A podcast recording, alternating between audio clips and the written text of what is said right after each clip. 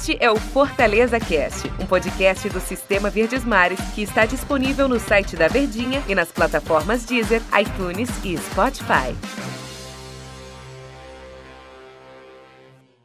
Oi, pessoal, um abraço para vocês. Sejam todos muito bem-vindos. Estamos começando mais uma edição do nosso Fortaleza Cast futebol deu uma parada, né? Mas o nosso Fortaleza Cast não para, não. A gente vai estar sempre aqui conversando nesses últimos dias. 2020 está indo embora. Muito prazer, eu sou o Antero Neto. Estou aqui com meu querido amigo Daniel Rocha. Como é que tá, Daniel? Tudo bem? Fala, Antero Neto. Fervendo. Um abraço lá, cima. mil, a mil, a mil as expectativas neste fim de ano. Estamos loucos que esta página se vire para que 2021 nos presenteie com 365 dias maravilhosos. Você tá muito filósofo hoje, viu, pois Daniel? É. Alegre para cima tem que ser, né? Tem que ser. 2020 tá indo embora, Daniel.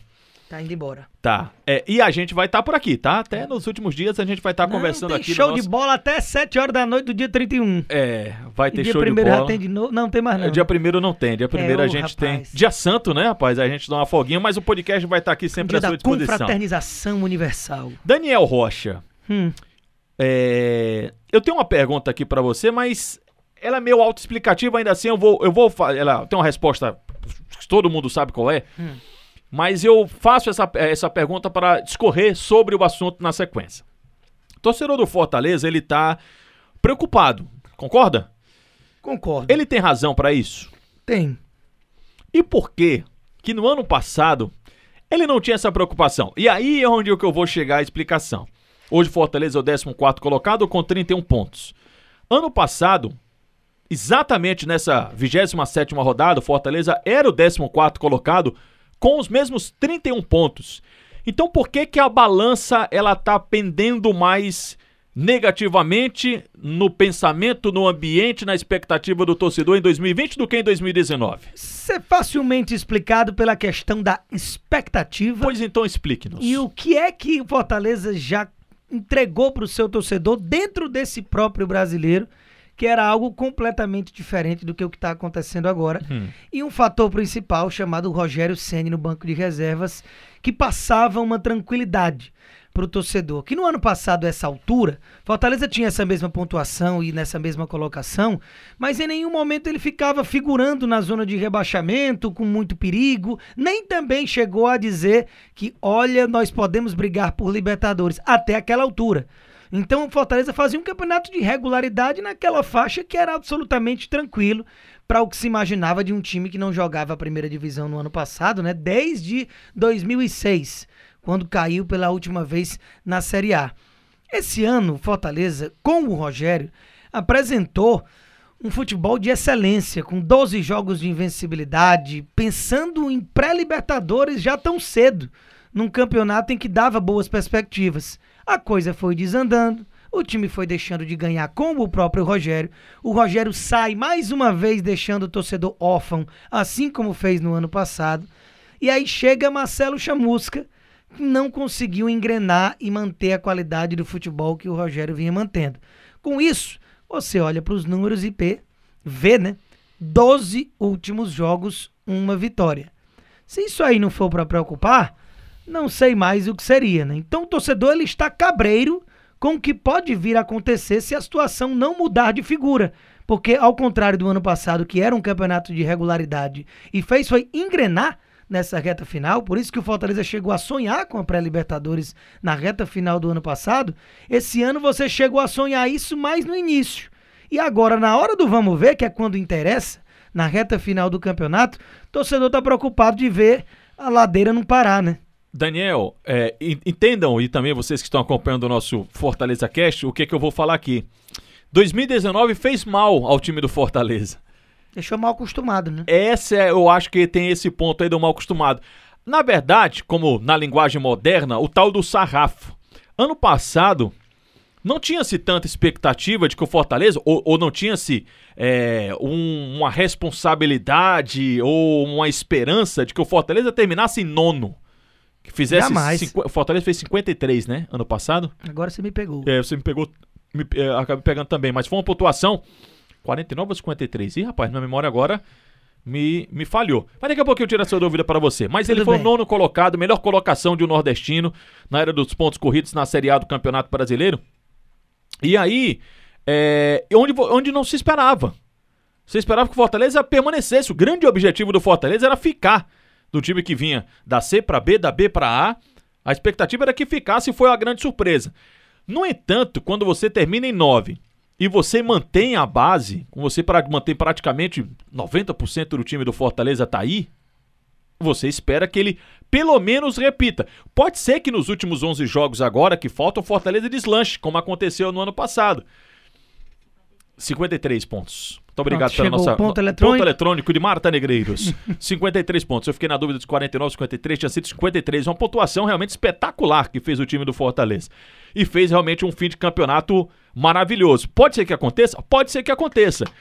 É, mas o sarrafo que foi colocado, acho que criou uma expectativa de pelo menos se repetir. Por mais que o torcedor, até aquele mais consciente, ele tem, é, sabendo que uma temporada para outra ela é totalmente diferente, muitas coisas mudam, os adversários mudam, enfim, é todo um aspecto. A vida muda, né? De um dia para o outro, né? Imagina de uma temporada para outra, né, Daniel Rocha? Filósofo Daniel. E aí, é, por mais que ele tenha essa consciência, no fundo lá do coração, o cara fica pensando assim, poxa, mas olha, se repetir vai ser bom demais, vai para a Sul-Americana e tal. E aí é onde vem um pouquinho de frustração, porque mesmo estando nesse momento a três pontos da zona do rebaixamento e já esteve a dois pontos da zona do rebaixamento, é, Fortaleza não figurou por lá. Fortaleza faz ainda uma campanha muito tranquila, mas de fato, nos últimos jogos, dá aquele famoso aperreio no torcedor, ele fica mais agoniado. É, é esse pontinho de frustração aí que é intensificado com esse dado, com esse dizer que você acabou de proferir. O, o, o, o, entrando em cima de você, Diga. já te colocando também outro questionamento. O desempenho do adversário, o rival, no caso o Ceará, e também influencia? Sempre influencia, né?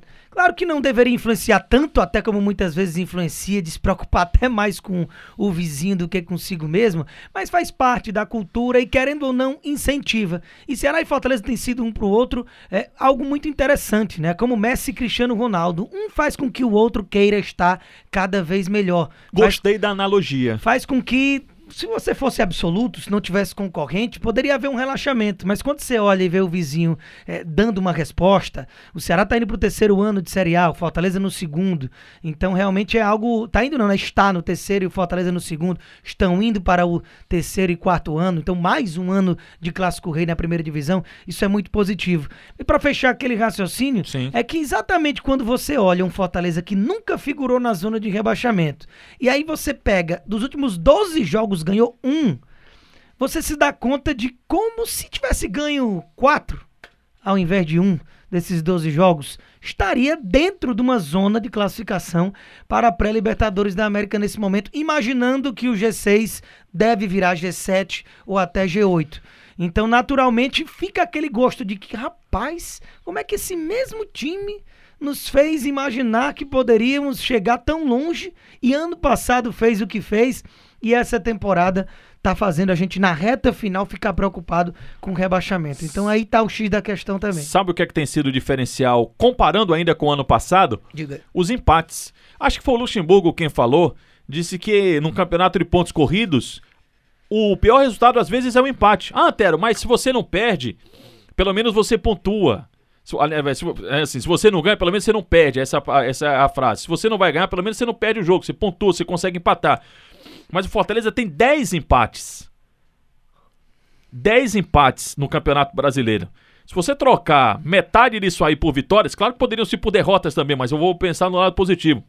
O salto que o time daria e em comparação com o ano passado é a grande diferença, né? Nessa mesma altura do campeonato, Fortaleza tinha empatado 6. É. Esse ano ele empatou 10. Inclusive, esse ano perdeu menos do que o ano passado. Ano passado foram 14 derrotas. Nesse momento do campeonato, até agora foram 10 Os derrotas. empates têm sido diferencial, né? Só que não para vitória, e sim para menos derrotas Exatamente. do que o do ano passado.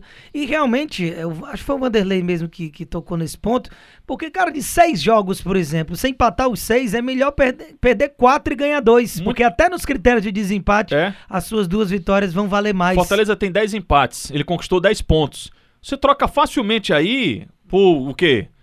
Três vitórias e um vi- empate. Três vitórias.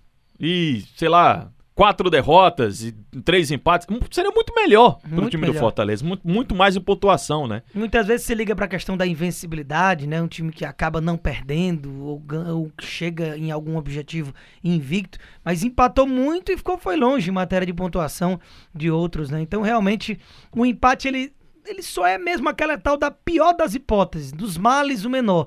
Você precisa procurar sempre a vitória, porque a coisa pode feder com empate demais. Curiosamente, o empate foi ótimo, né? Contra o time do Pois é, Flamengo. é um Você vê como são as que coisas, muda né? o fim de ano do torcedor que estava preocupadíssimo com o pós-jogo do clássico, em que não jogou absolutamente nada. né? Contra o esporte tem que ganhar. Agora é vencer. O empate também não é mais bem visto, não. Aí depois a gente conversa mais sobre isso. Muito obrigado, Daniel Rocha. Tamo junto, até a próxima. Valeu, até a próxima. Este é o Fortaleza Cast, um podcast do Sistema Verdes Mares que está disponível no site da Verdinha e nas plataformas Deezer, iTunes e Spotify.